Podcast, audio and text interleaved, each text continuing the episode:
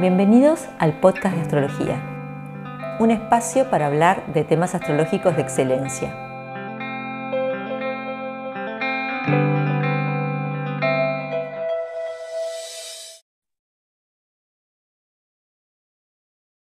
Bueno, estamos con María Blaquier.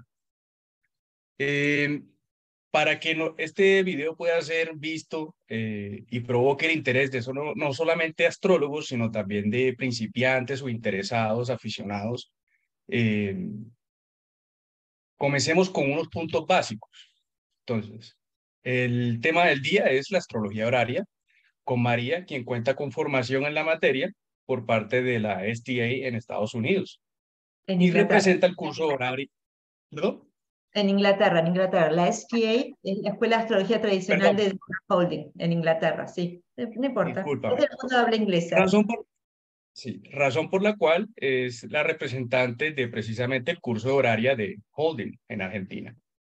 Em, entonces, algunas palabras claves de nuestra reunión son oráculo astrológico, astrología horaria, procedimiento, William Lilly, la ética del astrólogo, y astrología occidental contemporánea, para verlo desde el punto de vista de, de los tiempos modernos. Entonces, eh, María, comenzando por los puntos bases, ¿cómo se distingue o cómo distinguirías tú la astrología horaria de la que todos conocen, que es la astrología natal? Bueno, primero quisiera aclarar que la, la STA es una escuela inglesa y que yo no la represento en la Argentina, sino que la represento en el mundo de habla hispana. Eh, no, estoy, acotada a la Argentina, sino que tengo clientes o estudiantes en, España, en México, en Colombia, em, además de Argentina, Chile, Perú, etc. ¿no? Entonces, quería esa aclaración. Y bueno, la astrología horaria, a mí me gusta mucho combinarla, sobre todo con, la que casi todos usamos, que es la natal, que tiene más como una, una función de autoconocimiento y, de predicción, pero la, la astrología horaria eh, viene a ser una astrología que responde preguntas sobre casos puntuales, ¿no? Entonces, uno puede estar haciendo una carta natal, por ejemplo, y ver que la persona tiene una progresión por la casa 4 y esa progresión viene eh, también está acompañada por una profección que también está afectando a la casa 4. Entonces uno empieza a suponer que algo va a pasar a nivel de hogar, inmueble, familia. Eh, y la persona, por ejemplo, vamos a hacer caso que diga, sí, justamente estaba pensando en mudarme. Lo que me frena es que no sé si voy a poder vender mi casa actual. Y ahí es donde la astrología horaria es una perla, porque entonces podemos hacer esa pregunta voy a lograr vender esta casa, el precio es el correcto, van a, va a ser, o sea, van a aparecer múltiples compradores o no, quizás deba bajar el precio para que aparezcan, este es el agente inmobiliario correcto, todas esas cosas empiezan a aparecer muy puntuales en una carta horaria. Así que a mí me gusta, eh, en consulta me parece que es una herramienta muy, muy rica para enriquecer justamente y, y saldar dudas y y luego también no hace falta hacerlo en consulta de una carta natal, ¿no es cierto? En cualquier momento uno puede hacer una carta horaria y responde temas como cuestiones de vínculos, o si este es el trabajo apropiado, o si voy a conseguir ese trabajo, eh, bueno, dónde está un objeto perdido. Muy bien. ¿no? O sea que tiene múltiples usos.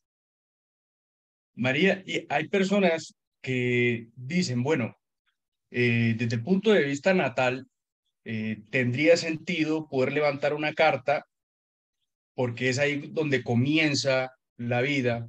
Eh, algunos apelarían a un concepto relativamente físico, uno entra en contacto con el medio ambiente, la influencia, respira, etc. Entonces, se preguntan algunos, ¿cuál sería entonces el fundamento, al menos teórico, de esta especialidad de la astrología? Que, es la horaria. lo que nace es una idea. ¿Por qué? ¿Hay algún ingrediente psicológico o algo? Bueno, primero por lo que nace es una pregunta, ¿no? Y uno, las preguntas nacen. Vos fijate como que yo, yo, yo tuve tres, pasé por tres partos, entonces eh, he pensado mucho en este tema y las preguntas se gestan. uno pasa un momento que está con un tema dando vueltas y está pensando, eh, y de golpe, esto es lo que yo quiero saber. Y ahí nace la pregunta, ¿no? Entonces, una carta horaria también es un nacimiento, pero no de una persona, sino de una pregunta. Y eh, bueno, desde el hermetismo nosotros podríamos decir, como es arriba es abajo, hay un correlato cuando la pregunta tiene intención. Mm. Esto es muy importante. Si la pregunta tiene intención, la pregunta está bien enraizada, hay un correlato entre el macrocosmos y el microcosmos.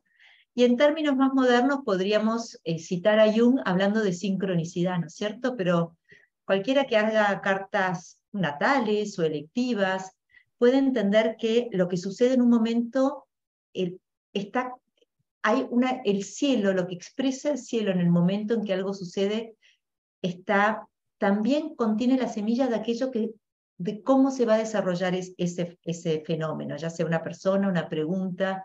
Y en la carta horaria nosotros vemos también cómo se van a desarrollar los acontecimientos y qué es lo que va a suceder respecto a lo que la persona está preguntando. Es, bueno, empiezo a hablar de horaria y no termino porque realmente me, conmueve. Es una técnica que me conmueve. Eh, sí. entonces pudiera decirse que tiene, tendría algo que ver con ese refranero que, que, que, que es muy común, el pensamiento es energía como quien dice. Podríamos decir eso, por supuesto, tienen potencia las ideas, las, preguntas. Vos fíjate que, bueno, ¿por qué cuando un país conquista a otro, eh, históricamente cuando un pueblo conquistaba a otro, lo primero que atacaba era el idioma, ¿no? Eh, ¿No es cierto? ¿O no? Eh, sí, claro. Sí, claro, y, y, las palabras tienen un enorme poder, por supuesto. Y las preguntas y, tienen poder y, por, lo, por, lo, menos, eh, bueno, como te decía, mi abuelo fue un neurocientífico y lo, yo creo que los físicos y los neurólogos estarían de acuerdo con que el cerebro es un órgano electromagnético, eh, tiene pulsos eléctricos. así como uno vive, nace, de pronto habría alguna correlación o alguna base más allá de eh, lo oculto, como quien dice. ¿no? Y María, una pregunta. ¿Qué, problema si alguno, ¿qué problema ético podría plantear esto? Eh, y la pregunta viene al caso porque eh, quienes eh, apenas conocen la astrología y sus diferentes ramas o técnicas, se preguntan si uno tiene derecho a obtener respuestas sobre cualquier tipo de pregunta, porque estaríamos en algunos casos rayando en la esfera privada de los demás. Bueno, en primer lugar, eh, evitar las preguntas de tercera persona a mí me parece que es muy interesante o muy importante, ¿no? Uno puede preguntar sobre algo que le concierne a uno, pero mi expareja va a estar, ya ahí nos estamos metiendo en asuntos que no son nuestros, y generalmente la carta lo refleja porque pasa a ser una carta que no está bien enraizada. Las cartas, no, las cartas nos dan indicios. Luego, eh, el hecho de tener derecho a saber, yo creo que es uno de los grandes regalos de la astrología horaria y, el, y Alberto Magno cuando defiende la astrología horaria frente a la iglesia, y bueno, luego fue, fue promulgado eh, santo justamente, él dice la astrología horaria hay que defenderla porque es una herramienta de libertad. La astrología es una herramienta de libertad porque así como hoy nosotros elegimos antes de salir de casa o antes de irnos de viaje, miramos el pronóstico del tiempo, porque tenemos las herramientas para saber si eh, lo más probable es que haga frío o que haga calor o que llueva o que el clima esté seco. Lo mismo al consultar al cielo, nosotros al saber cómo se desarrollan los acontecimientos tal como están dadas las cosas en este momento, podemos hacer los cambios pertinentes o podemos prepararnos para eso. Entonces, finalmente, es una herramienta de, libertad.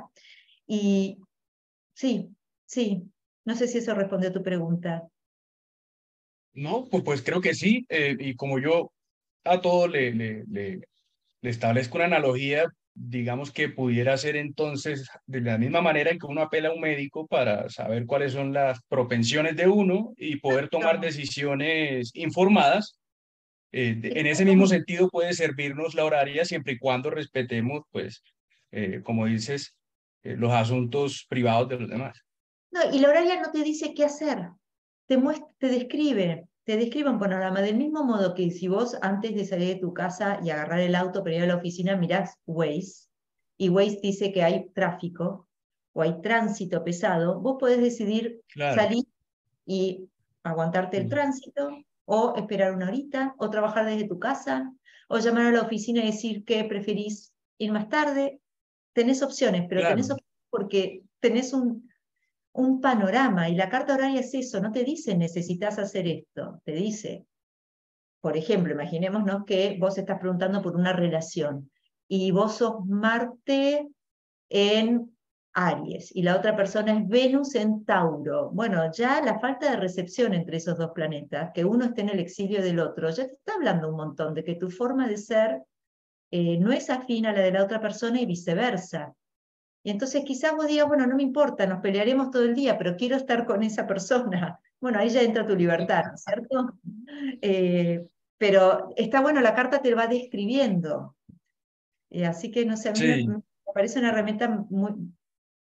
Me parece que es una... Quizás sea el, el, el, desconocimiento o, la, o esta noción popular según la cual es como algo psíquico, esotérico, y por eso hay algún prejuicio de, oye, no, no, no hay derecho a, pero es aparentemente igual que cualquier otro método eh, convencional, como el, ejemplo que puse ahorita de un médico. Al menos que, al menos que uno de los, uno de los aforismos eh, decía que al menos que la carta tenga tantos testimonios a favor como en contra. Y en ese caso, el cielo todavía no está preparado para darte su respuesta. Y entonces no conviene contestar esa carta horaria. Si vos haces, bueno, este trabajo y sale empatado, ¿viste? Muchos testimonios a favor y muchos en contra, bueno, quiere decir que no es el momento de responder. Y entonces la, carta te va avisando. A veces te avisa, por ejemplo, si el ascendente es tardío o si el ascendente es demasiado temprano, quizás falta todavía para que la persona pueda formular eh, esté más enterada antes de formular la pregunta, quizás faltan algunas instancias previas a poder hacer la pregunta, o si, por ejemplo, el, eh, consultante o la persona que pregunta está representada por un planeta que está combusto o bajo los rayos, quizás esa persona no es del todo libre, está eh, bajo la influencia de alguna circunstancia o alguna otra persona, entonces no está del todo libre y no va a poder beneficiarse de la respuesta. La carta te va dando bastantes indicios. Eh, yo, eh, a medida que, ¿viste?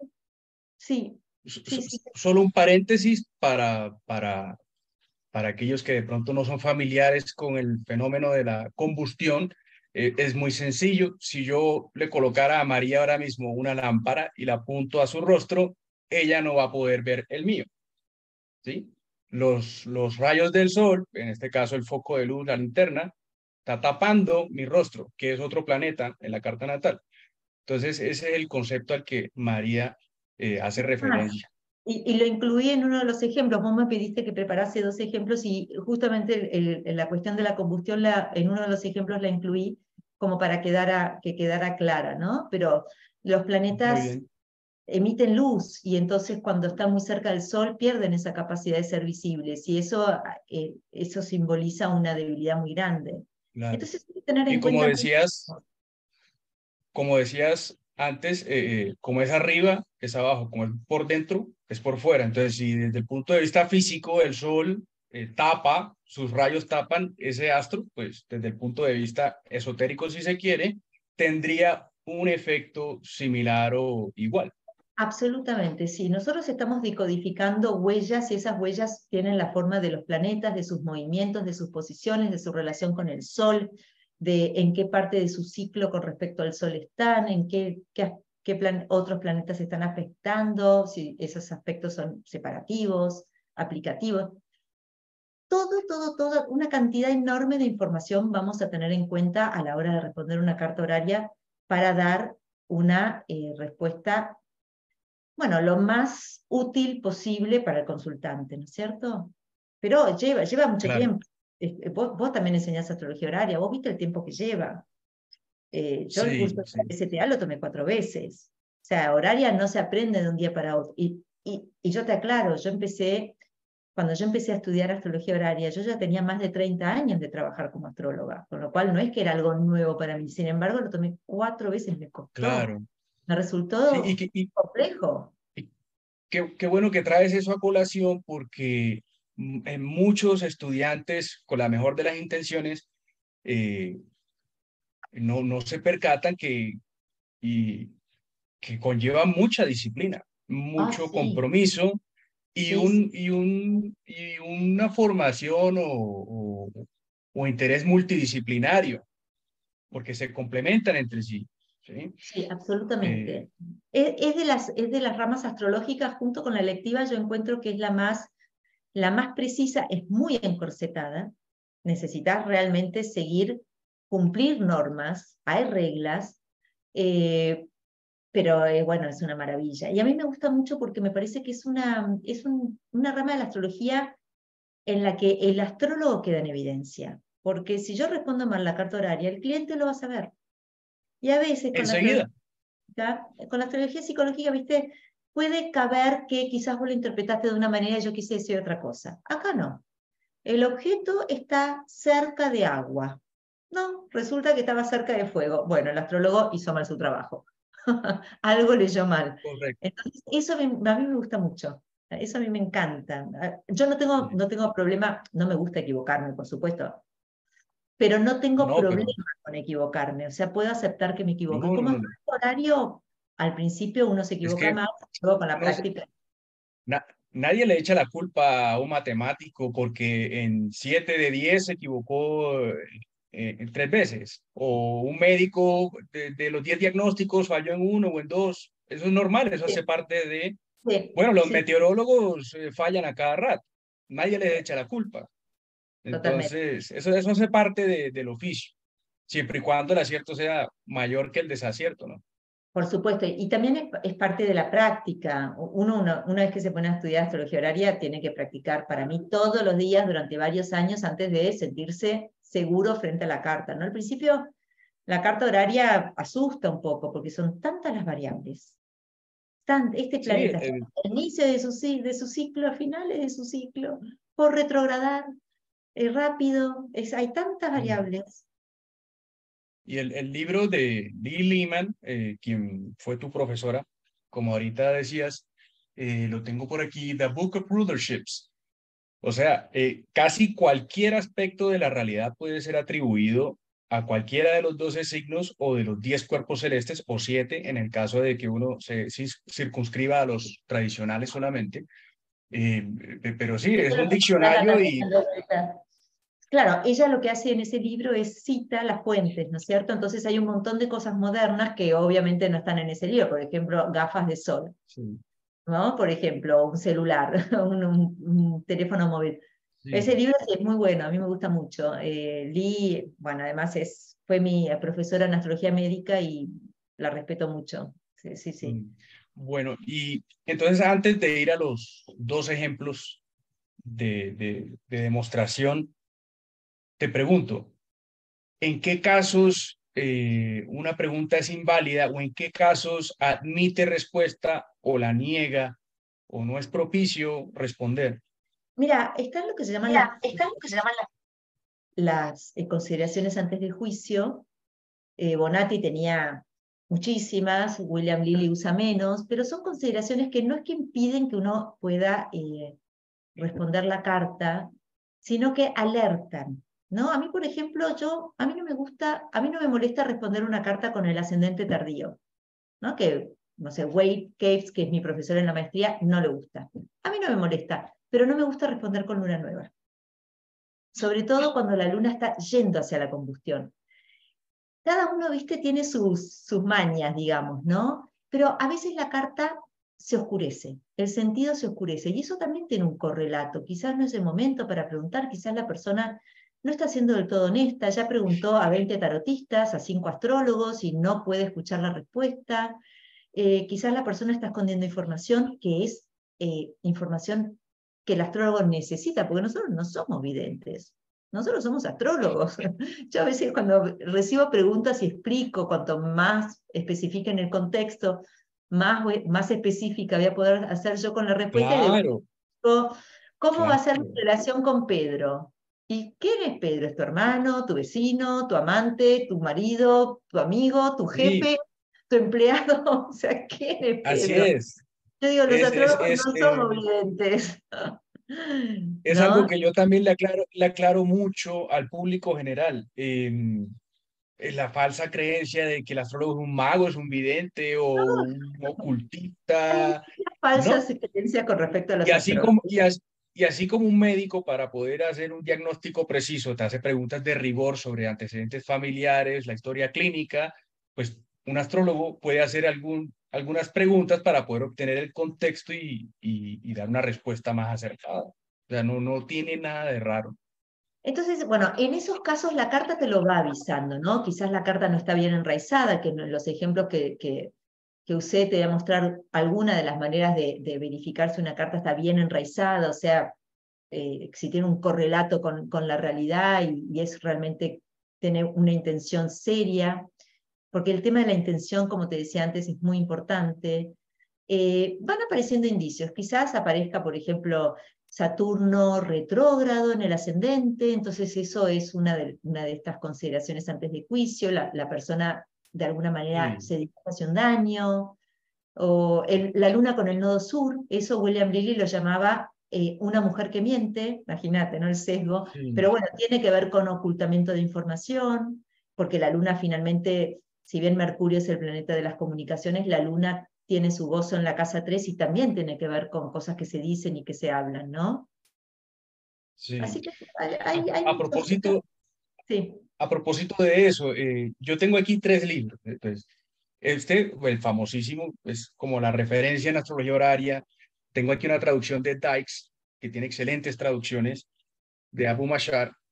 y entonces, según la tradición, eh, Saturno tiene mucho que ver con eh, un impedimento o no se recomienda responder o dar respuesta a la pregunta. Por tu parte como profesional, ¿qué tanto peso le das a ese planeta en particular con relación a la posibilidad de dar respuesta o de eh, guardar reserva? Bueno, tiene mucho que ver con su dignidad y su fuerza accidental, ¿no? Porque no es lo mismo tener en casa uno un Saturno en Acuario que va a tener en una carta diurna, además de domicilio, va a tener triplicidad, que tener un Saturno en Aries en caída, retrógrado, haciendo una cuadratura a Marte, dañado por todos lados, ¿no? Entonces, eh, eso le doy muchísima importancia, o sea, el estado del planeta. Y a veces también Saturno es el significador. Imagínate que Saturno, yo estoy preguntando por una enfermedad y Saturno rige la casa 6 y está en la casa 1. Bueno, me está dando información, me está diciendo que la enfermedad está dentro de mi cuerpo, cercano a mí, digamos, ¿no? Así que nunca, nunca, eso es lo que tiene la astrología horaria, que uno tiene que seguir reglas, pero tampoco se puede mantener demasiado rígido en esas reglas, porque el contexto es todo. El contexto es muy importante. Entonces Saturno puede actuar como un benéfico accidental, porque tiene dignidad, porque está fuerte por angularidad, porque está directo, porque está rápido, porque está haciendo un trígono a Venus o a Júpiter hay que ir viendo, ¿viste? A veces es peor un Venus que un Saturno, porque quizás Venus rige la casa 8 mm. y está débil y además, bueno, no sé, un montón de cosas que... Así y, que... Y, esa, y es ahí cuando, cuando entra en juego la capacidad crítica del profesional, ¿no? Saber en qué momentos atenerse estrictamente al procedimiento y cuándo puedo eh, eh, eh, hacer un poco de análisis crítico y detectar excepciones. Sí, hay que estudiar mucho para hacer cartas horarias. Y yo todavía, mira que hago cartas horarias todos los días y tengo muchos pedidos, con lo cual es, genial porque practico mucho, pero todavía me pasa que el otro día, por ejemplo, me, me, preguntaba una pregunta que involucraba si había un ladrón y si era actuaba por sí mismo o eran varios. Y tuve que volver a las fuentes, tuve que volver a astrología cristiana, tuve que volver a leer, no es que, bueno, como hago cartas horarias todos los días, ya tengo toda la información de memoria, ¿no? Eh, y me encanta, me encanta, me encanta volver a, a, leerlo, me encanta seguir tomando cursos con astrólogos que respeto de perfeccionamiento, practicar, me fascina. Es, uno nunca la termina de aprender. Cuando yo hice la traducción del curso de la STA, que me llevó más de un año hacerla y un año de trabajo arduo, porque la cantidad de material que ofrece la STA es realmente, bueno, impactante, eh, no sabes cuánto aprendí. Y yo pensé, dije, no, yo ya hice este curso cuatro veces, yo ya leí estos apuntes, los voy a traducir, ya está. No sabés todo lo que aprendí, cosas que no había visto, que había pasado por alto, que no se me, no, me dispararon dudas que no. Y ahora que estoy dando el curso, las mismas preguntas de los alumnos me hacen investigar, ¿no? El otro día hablábamos, por ejemplo, bueno, de, ¿no? De, de, por qué, por ejemplo, con los decanatos empezamos en el 10.0001. Y bueno, porque cuando se desarrollaron no existía el concepto de cero. Y un montón de cosas, pero que yo ni se me ha ocurrido preguntar, bueno, eh, Débora Holding dice que empiece a contar a partir del 10.0001 y yo sí, ¿viste? Y a mí se me ocurrió preguntar. Y siempre tengo al alumno virginiano que me dice, ¿pero por qué? Y yo ahí, bueno, eso justo lo encontré en, una nota al pie que hace Soler de, de un texto de, de De Bonatti, justamente, y justo explicaba por qué, así que pude responder, pero nada, los astrólogos no sabemos todo, hacemos lo posible, ¿viste? Vamos estudiando, pero tenemos, gracias a Dios, el resto de nuestra vida aprender. Sí. María, cuando hablas de apelar en ocasiones a las fuentes, como hace cualquier otro profesional, Em, ¿Cuáles son? Eh, Christian Astrology de William Lilly. Eh, ¿Y de los, de los, árabes tienes alguno en particular? Eh, la verdad es que voy, porque William Lilly, viste, tiene esta cosa muy divertida en la astrología cristiana que dice, los árabes, viste que él cita, los árabes, pero sí, por supuesto. por ejemplo, eh, en la parte de lo vincular, de, de, los, de, de, cómo leer cartas de relaciones, que muchas veces aparece esta cuestión de si usamos al Sol y Venus o no. Bueno, al Kindi ahí tiene aforismos muy interesantes. Por supuesto, a Umayar. Sí, pero yo sigo lo que... Si lo nombra William Lilly, yo voy para, por allí, ¿viste? Bueno, Bonatti, que es, obviamente no es árabe, pero es ya siglo XIII en Italia, pero es una de las grandes fuentes de, de, William Lilly.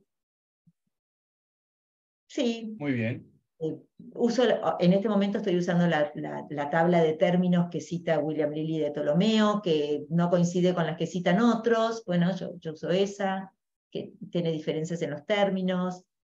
Nadie tiene la última palabra, ¿viste? Porque la astrología finalmente es producto de la observación y cuando observamos también tenemos sesgos, entonces no todos observamos lo mismo. Estoy de acuerdo. ¿Viste? Entonces, eh, bueno, y vamos a las fuentes y, tratamos de seguir a aquellos que más, a mí porque me gusta William Lilly, por la cantidad de cartas horarias que, que hizo en su momento. ¿Y por qué yo ahora de los modernos le doy tanto peso a Deborah Holding? Porque Deborah Holding hace cartas horarias todos los días desde 1985. No hay nadie en la historia de la humanidad que haya practicado la astrología horaria tanto como ella. Entonces, para mí, si ella dice, mi opinión es esto, yo sé que es una opinión sustentada en su práctica. Entonces, para mí esa palabra está...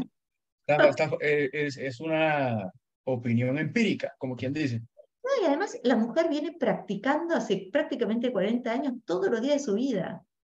Entonces, claro, tiene distinciones que yo no tengo. Y eso para mí pesa mucho. Y no son opiniones basadas en no, no, son opiniones basadas en su observación personal. Sí, y como dicen por ahí, la disciplina vence el talento, en, muchas, en la mayoría de las ocasiones. Bueno, eh, María, entonces, ¿qué te parece si pasamos a los dos ejemplos? Dale, vamos a, demostración. los ejemplos. Te voy a, a compartir mi pantalla. Ok, este es el primero que lo elegí porque yo sabía que a vos te interesaba el tema de derivar, ¿no? que es una técnica del periodo helenístico que es tan útil, se usa mucho todavía en astrología moderna. Entonces, esta es la carta de, eh, la primera carta, que es una mujer de 45 años, casada con tres hijas, y me llama porque el marido, esto era plena pandemia, las hijas estaban haciendo escolaridad en su casa, ella había organizado a las chicas, estaba así con, este tema de prenderles la computadora, de organizarlas, y el marido que trabajaba en el campo se iba de la casa y antes de irse le dijo, te entrego mi documento de identidad para que hagas tal trámite. Eh, y entonces ella organiza a las chicas, despide al marido, ordena un poco la casa, se sienta a hacer el trámite y el documento de identidad no estaba. Entonces entra en pánico, porque más en un país como el nuestro, la Argentina es un país que hacer trámites burocráticos es realmente un calvario. Entonces ah, en Colombia también. ¿Qué hago? Decía, ¿no? ¿Qué hago? ¿Qué hago? Entonces aquí vemos cómo su pregunta, cuando ella me llama, su pregunta es, ¿dónde está el documento de identidad de mi marido? Entonces nosotros vemos que ella está representada por cáncer, porque cáncer es el signo que asciende y ella es la que pregunta. Y fíjate que aquí cáncer asciende a 28 grados, con lo cual uno podría pensar, uy, este ascendente es tardío, no vale la pena responder, porque esa es una de las consideraciones antes del juicio, pero yo lo tomé como hay algo que está llegando a un final y se, se avecina un cambio. Esa es la manera en que yo decidí tomarlo. Porque yo vi que la carta estaba bien enraizada y ahora te voy a decir por qué. Pero bueno, el caso es que ella es cáncer, la luna la describe, la luna suele describir personas em, más bien redonditas, a veces el énfasis tanto con el sol y con la luna están los ojos. Em, bueno, la luna la describe, la luna es peregrina, está en, Géminis, la luna cuando está en Géminis no tiene ningún tipo de dignidad esencial en ninguno de sus, de sus grados, con lo cual siempre es peregrina. Y esto da cuenta de una mujer que sentía que no tenía las herramientas, que, necesitaba ayuda de otros, no se podía, no podía resolver la situación por sus propios medios, digamos, ¿no? Y ahora, ¿cuál es la casa que le corresponde al documento de identidad del marido? Y para eso yo derivo la carta. Entonces veo que si ella es el ascendente, el marido es el descendente, o sea, Saturno, y que su documento de identidad es Júpiter, el regente de la casa 2. Yo uso los transpersonales no como significadores, sino porque me van dando cierta información. Entonces Júpiter es el documento de identidad. Y vemos que Júpiter está en la casa 7 del marido, con lo cual uno podría pensar lo tiene él. Pero él le había dado el documento a ella. Entonces, que te interrumpa. Dijiste no uso los transpersonales, perdón, uso los transpersonales solo en el sentido en que algo, pero Júpiter no es transpersonal. No, no, no, no. Por eso voy a tomar el regente de la casa 8 a Júpiter y no a Neptuno. Ah, ok. Ok. Pero claro, si yo tuviera, por ejemplo, la Luna se acaba de separar de una cuadratura con Neptuno, y eso lo tengo en cuenta. Ella estaba muy ocupada, muy dispersa, como bien de Luna en Géminis, organizando los chicos, organizando la casa, haciendo las compras, y eh, eso es bien de Luna en Géminis, y además de cierta confusión, ¿no es cierto?, que me la da esa cuadratura separativa de Neptuno. Entonces el documento de identidad vemos que está aquí, en Pisces, eso es un signo donde eh, Júpiter tiene fuerza por domicilio, con lo cual eh, eso no, tener al planeta que representa el objeto en su propio domicilio nos puede decir que está cerca de su lugar o está en buen estado. ¿sí? Y eso es lo que yo voy a mirar para tener en cuenta eh, cómo, si ella tiene posibilidades de encontrar o no este documento de identidad. Entonces, Aquí la vemos, la casa 2 es la casa de los objetos, pero en este caso vamos a mirar la casa 8 porque el objeto no es de ella, sino que es del marido. Entonces ahí este, es un caso de lo que se llama derivar una carta.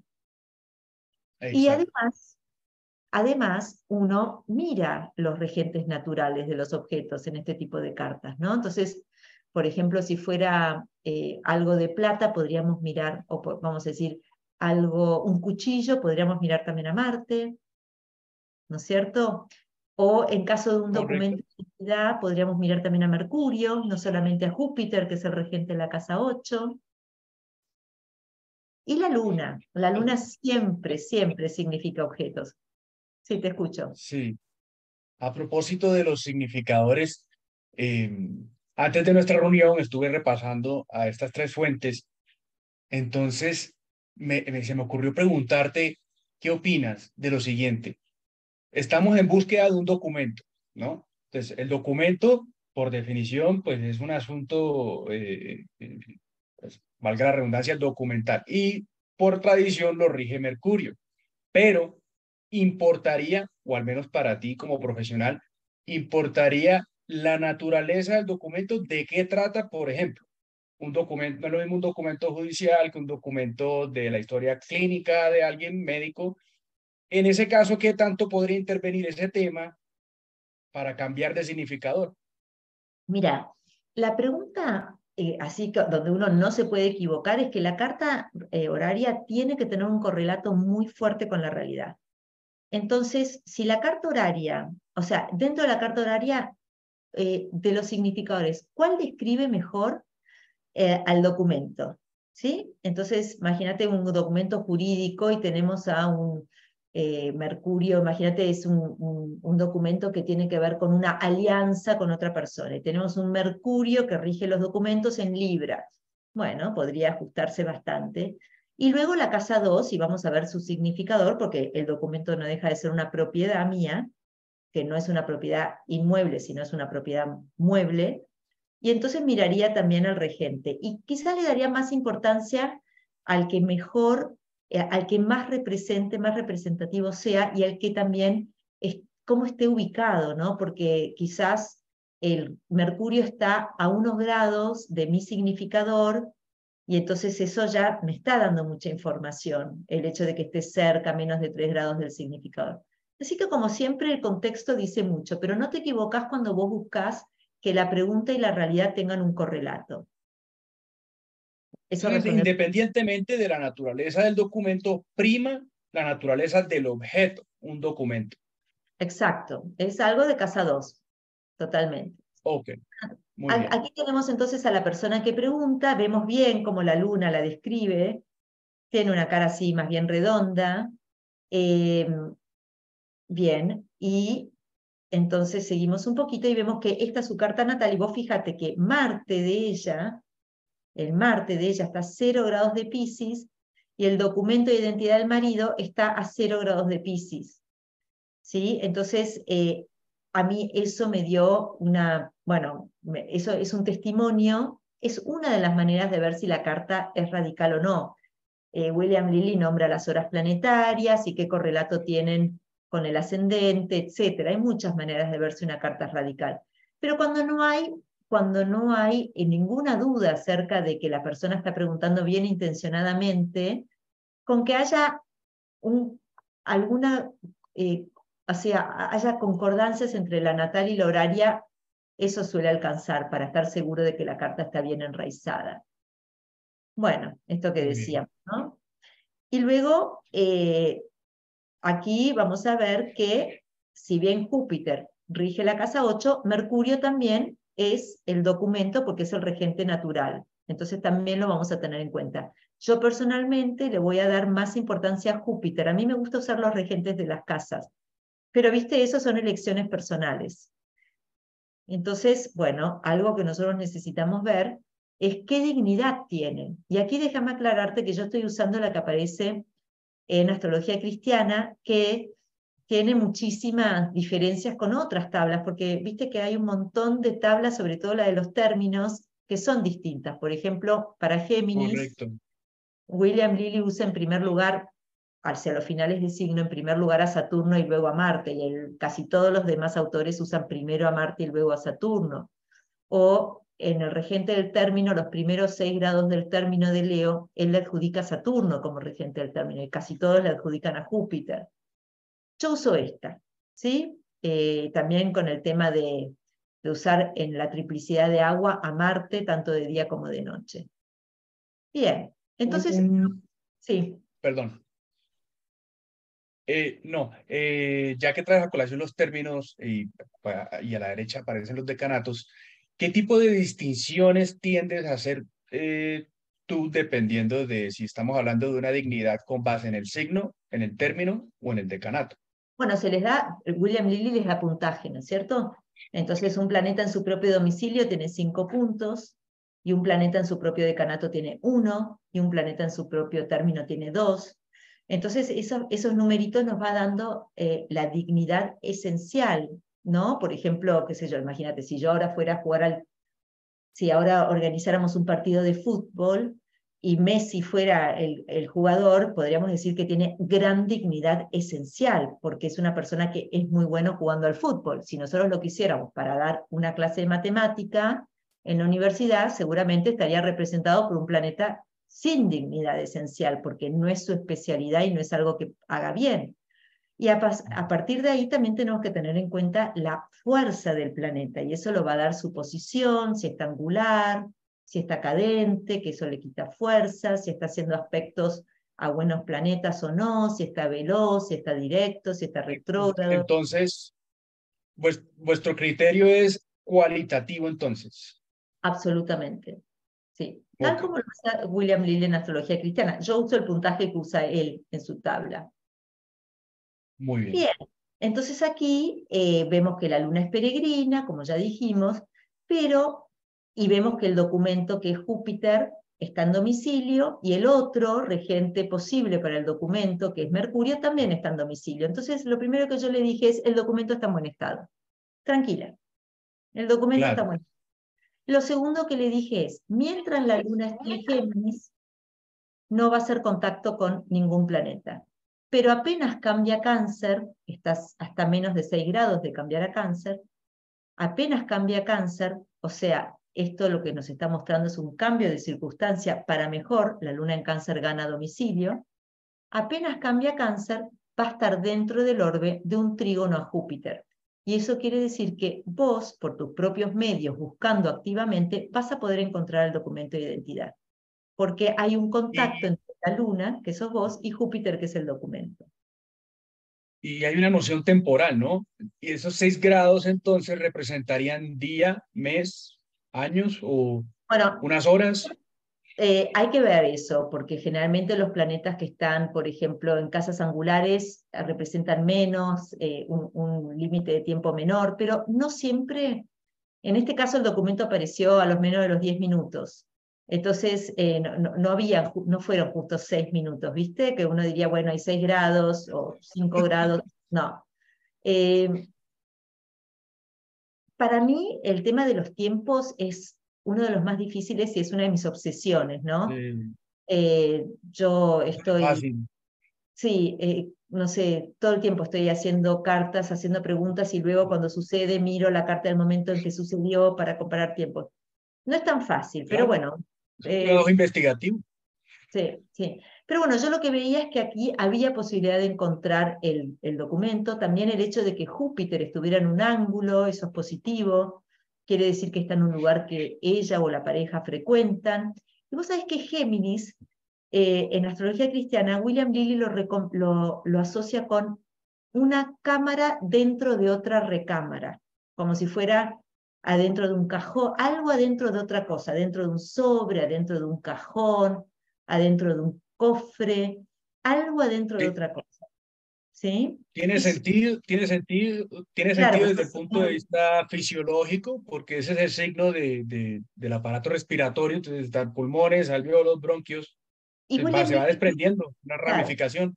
Dice esto de todos los signos mutables, porque los signos mutables son dobles. Entonces dice, si el objeto o la luna está, están en, un signo doble, hay dos cosas, algo adentro de otra cosa, ¿no es cierto? Y, y además esto también eh, me acordaba que Débora, en una de las clases de práctica, de las tantas clases de práctica que hice, Débora Holding me dijo, en el 80% de los casos cuando yo veo Géminis, veo canastos. Entonces yo le dije, busca dentro un canasto está entre las cosas de tu marido, porque está en la casa 7. Hay dos testimonios en Géminis, busca dentro de canastos, y además se usa la casa 4, porque la casa 4 es el lugar donde fue depositado. Entonces vemos que la casa 4 está en Escorpio, Escorpio es agua estancada, agua sucia. Su regente tradicional, que es Marte, también está en agua. Entonces eso me llevó a decirle, busca dentro de algo, entre las cosas de tu marido, cerca del agua, que podría ser, por ejemplo, un baño, ¿no es cierto? O un lavadero. Entonces, bueno, me adelanté un poco, fui mostrando algunas cositas acá que ya las hablamos. El hecho de que el ascendente estaba por cambiar de signo. El hecho de que Júpiter está en buen estado. Y, quiero ir para adelante y voy para atrás, discúlpame. El objeto está cerca. Y finalmente, eh, está en un lugar que la persona frecuenta, entonces le dije, esto va a suceder porque hay un aspecto aplicativo entre la Luna y Júpiter, y los aspectos aplicativos, a diferencia de los separativos, muestran lo que va a suceder en el futuro. Y, pero ella tenía que activamente buscar, porque es la luna la que va hacia Júpiter. Si hubiera sido Júpiter, al estar retrógrado, por ejemplo, el, el que se acerca al significador de la consultante es otra historia, pero acá es ella la que necesita cambiar de situación, cambiar de Géminis a cáncer, cambiar de estado, calmarse, dispersarse menos y buscar entre las cosas del marido. Bueno, acá hice un, hice una, pequeña, un pequeño paréntesis para mostrar que usamos los aspectos ptolomeicos o mayores, ¿sí? Y, eh, bien. Sí, pensé que se me, me puse mucho, pero hablamos tanto que si no se me va a hacer muy largo. Y el tema de los orbes es súper importante, ¿no? Y acá no le damos orbes a los aspectos, sino que le damos orbes a los planetas. Eh, y, y entonces Claro, es distinto que como se hace en astrología moderna. Y entonces estoy muy de acuerdo con eso. Sí, entonces lo que hacemos, a mí funciona también, lo que hacemos es partimos por la mitad la distancia que un planeta ilumina a cada lado y eso lo sumamos con la fracción de otro planeta y esa es la famosa moiety, eh, o, fracción podríamos llamarlo, ¿no? Entonces es importante que dos, en un aspecto dos planetas estén dentro del moiety. Y acá vemos que la Luna se separó de Neptuno y está dentro de orbe de Júpiter, pero primero tiene que cambiar. Entonces la Luna separándose de Neptuno me da cuenta de algo que acaba de suceder. Y la Luna aplicando a Júpiter da cuenta de algo que va a suceder en el futuro. También vemos cómo la Luna se separó de Mercurio, ella estuvo muy ocupada preparando las cosas de colegio de las chicas, se separó la luna de Saturno, y esto es importante porque, claro, uno a veces cuando pierde algo de otra persona, ¿qué es lo primero que hace? Para mí no me lo diste. Eso es un clásico, ¿no? Pero cuando vemos que Júpiter está en la casa 7, no, no, lo tenés vos, no me lo diste. Pero acá la separación de la luna con Saturno nos muestra que sí, que efectivamente el marido, que es Saturno, porque Saturno rige la casa 7, sí le entregó el documento. Bien. Eh, y Entonces, eh, sí. Eh, para establecer como, como una línea base para, para los interesados. Entonces, desde el punto de vista de la lectura natural, vamos de izquierda a derecha para auscultar sobre la pregunta. Y desde el punto de vista contrario, de la casa 7 en adelante, derivando para auscultar sobre posible respuesta. ¿Correcto? Claro, sí. O sea, en este caso, ella es la que hace la pregunta, ella está representada por cáncer y su regente la luna. La pregunta sobre algo que no le pertenece a ella, por lo tanto ahí derivamos y aquí vemos que si el documento es del marido, la casa 2 derivada, o sea, la 8, es la propiedad del marido. No sé si, no sé si había entendido bien tu pregunta. Pero además vemos los movimientos de los planetas tanto en su movimiento primario, por ejemplo, aquí el Sol, como esta pregunta me lo hace cerca del mediodía, el Sol está en la casa 10, pero también vemos cómo los planetas se van a mover en longitud eclíptica. La Luna ahora está a 24, en un ratito va a estar a 25, luego va a cambiar a Cáncer. Okay. Y, y, el Sol aquí es muy importante porque en cartas sobre todo de objetos perdidos, el Sol, eh, culminando, da cuenta de algo que va a, ser, va a hacerse visible, va a haber luz sobre la situación, ¿no? Más este sol que está culminando y además está haciendo un aspecto de sextil al ascendente, con lo cual este sol trae luz, ilumina, el objeto se va a hacer visible. Eso es muy importante, ¿no? En cartas de objetos, tener las luces. Sí. Importante observación, correcto. Y volvemos a lo mismo, como es arriba, es abajo. Totalmente. Es más fácil encontrar un objeto de día que de noche, porque hay más luz. Simplemente por eso hay más iluminación. Y eh, como te decía, la casa 4 refiere al lugar donde fue depositado. Ahí vemos que está Escorpio. Escorpio es un signo de agua fijo, con lo cual habla de aguas estancadas, ¿no es cierto? Y muchas veces habla de aguas que son, pueden ser un poco sucias. Y Cáncer también habla de aguas. Y entonces, si nosotros usamos ese simbolismo, vemos que el agua refiere a baños, charcos, piletas, desagotes, algunos lo relacionan incluso con alcantarillados eh, y Pisces en parte también, ¿no? Totalmente. Y luego tenemos la luna. que acá en este caso representa a ella, pero en cualquier carta horaria la luna es la situación. También representa aquello por lo que se pregunta o el objeto en este caso. Siempre a la luna se le da mucha, mucha importancia. Y la luna está en aire, lo cual habla de, eh, pueden ser lugares altos o eh, algo colgando, no va a estar muy cerca del piso, o sea, porque el aire se eleva un poquito, entonces podría estar, por ejemplo, a media altura. Y como decíamos, en este caso el aire que más predomina es Géminis y por lo tanto canastos. Y aquí vemos, esto es lo que dice William Lilly en astrología cristiana, que cuando está Géminis representa el objeto o, o rige la luna, en la página 325 en la versión en inglés, dice, habla de una recámara dentro de otra recámara. ¿Sí? Muy bien. Y justamente aquí está. Ahí apareció. Esta es la foto de donde apareció.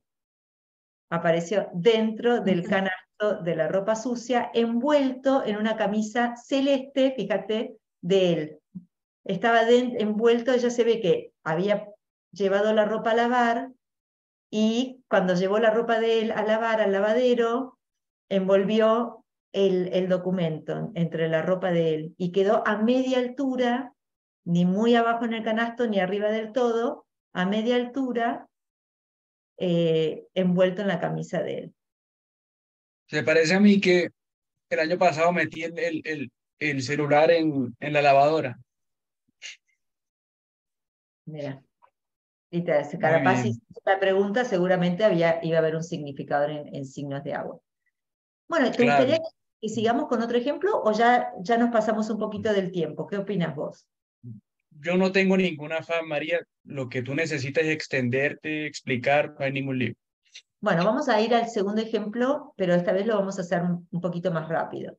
Entonces, el segundo ejemplo es sobre una carta horaria de una pregunta que me hizo una alumna sobre quién iba a ganar la Copa Libertadores. Y la Copa Libertadores tenía la particularidad de que, además de ser la, Copa, la final de la Copa Libertadores, era el superclásico, que es cuando juegan River y Boca en la Argentina. Entonces, en la Copa mm. Libertadores de Sudamérica participan los equipos de un país, no es que juega un país contra otro como en el Mundial. Entonces, jugaba contra Boca, que son dos equipos argentinos, y llegaron a la final. Entonces, la final de la Copa Libertadores era el Superclásico. Entonces, esta alumna hace la pregunta, ella era de River, pregunta sobre quién iba a ganar la Copa. Y esta es la pregunta de ella. Esta carta no es mía, la levanta ella el día antes del partido, ¿sí? Ella era fanática de River y además el partido se juega, se jugaba en la cancha de River, con lo cual a River le corresponde el ascendente. Pero como yo te decía antes, siempre uno busca que haya un correlato entre la realidad y la carta horaria. Y aquí vemos que River estaría representado por Sagitario y Júpiter. Y justamente el lugar donde se va a jugar el lugar donde se va a jugar en Argentina se le dice el templo, que eso es bien, eh, la cancha ah, mira qué cosa. se le llama el templo, ¿no? que es bien religioso, digamos, ¿no? Y entonces justo queda con, con esto de que River era Sagitario. Entonces, si River... Y el hecho... Perdón, se continúa, continúa, perdón. No, entonces si River es Sagitario y su regente es Júpiter, que además juega en su propia cancha, y acá vemos que Júpiter está en su propio domicilio, o sea que eso... El enemigo, en este caso Boca, va a estar representado por la casa 7, en Géminis y Exacto. Entonces aquí lo que nosotros vemos es que tanto Júpiter como Mercurio estaban en la casa 12, que eso ya es muy raro, porque estamos hablando de un partido que tiene mucha visibilidad, ¿no? Entonces uno esperaría ver a los eh, a los regentes, a los significadores en casas angulares, no en casa 12, porque la casa 12 es una casa que impide. Y aquí vemos que además están muy cerca del Sol, y esto es lo que se llama combustión en el caso de Júpiter y estar bajo los rayos del Sol en el caso de Mercurio. Entonces hay algo que impide esta carta. Hay algo que parecería que, bueno, quizás haya un problema. Nosotros nos miramos y dijimos, quizás no puedan jugar, y nos preguntamos por qué no podrían jugar. Entonces vimos que la luna, que siempre es muy importante, también está en una casa cadente, que es la casa 6, que tiene que ver con enfermedades, que tiene que ver con problemas. Es raro, ¿no? y, y, sería, la casa 12 partiendo desde la 7, también. También, totalmente. Entonces el, el, eje de los 12 está muy enfatizado en esta carta. Y además vemos que Marte es un planeta muy importante, porque Marte es el planeta más angular de la carta. Y Marte está en el ángulo del fondo de cielo, que es un ángulo muy potente, pero poco visible. ¿Qué quiere decir esto? Un Marte en la casa 10 hubiera sido, recibimos amenazas de bomba. Todos estamos alerta por posibles agresividades. Pero en la casa 4 no se manifiesta abiertamente, está latente con mucha fuerza pero no necesariamente los demás son conscientes de esa agresividad que juega en el fondo de esta carta. El Marte es un planeta... Un signo clandestino, además. Además. Y además en un signo que es de agua, porque entonces nosotros pensamos, va a llover mucho, se va a inundar la cancha y no van a poder jugar. Porque además vos fíjate que la luna se separa de Júpiter, que es River, y va hacia Marte. Y Júpiter y Marte acaban de estar en contacto. Entonces este Marte es fundamental, fundamental en, esta, en este análisis. Bueno, entonces lo que nosotros pensamos es claramente aquí va a haber un problema con Júpiter, pensamos en agua, eh, y el problema que sucedió, voy a adelantar un poquito, bueno, aquí muestro cómo, en este caso, fíjate, Saturno está en la casa 1, esa es una consideración antes de juicio, los dos significadores están afligidos por el Sol, esa es otra consideración, no son libres de actuar, eso es lo que es un planeta combusto, más cuando está en la casa 12. Entonces, acá vemos que Júpiter tiene mucha fuerza, en cambio Mercurio está en su exilio, porque Júpiter está en su propio signo, que es Sagitario, tiene fuerza esencial, aunque está en una mala coyuntura, que es la casa 12. O sea, tiene dignidad esencial, pero no tiene fuerza accidental. y, exacto. y Mercurio está en su exilio y además retrógrado, con lo cual está súper débil. De los dos, quien más posibilidades tiene para ganar es River. Bien, entonces seguimos, vimos los términos, Vimos que la Luna se dirige hacia Marte, vimos que Marte acá es muy predominante, y Marte son enojos. El Sí. Lo que sucedió fue que cuando el micro de Boca llegaba a, a la cancha de River, los hinchas fanáticos de River tiraron piedras con gases lacrimógenos y eh, lastimaron a, los jugadores. Fíjate ese Marte en casa 4. Entonces, se suspendió no por lluvia, sino por gases lacrimógenos y por agresividades, que era ese Marte en Pisces en el fondo del cielo.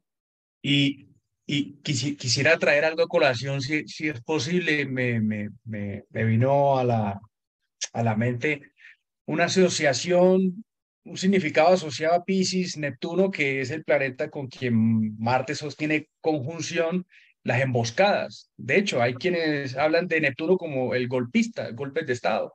Absolutamente, sí. Y toda la confusión que trae, lo inesperado. Y bueno, y en este caso que haya sido por gases lacrimógenos, eh, es impresionante. Pero además, Júpiter seguía estando más fuerte que Mercurio. Y cuando se jugó ese partido que eh, se tuvo que suspender, no se jugó en la Argentina, se jugó meses más tarde en Madrid, eh, ganó River, de hecho.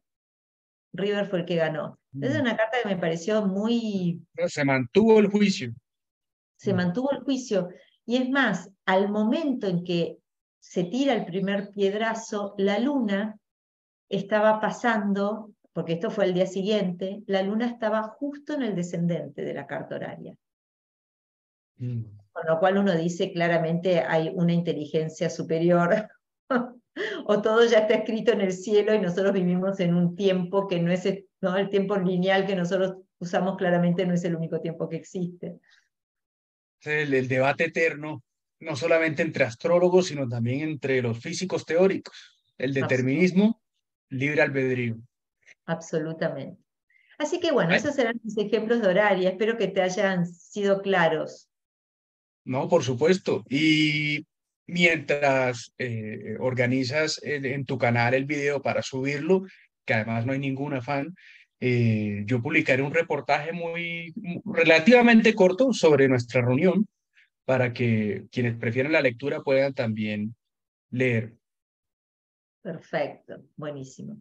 Bueno, entonces me despido. Muchísimas gracias. No, gracias a ti.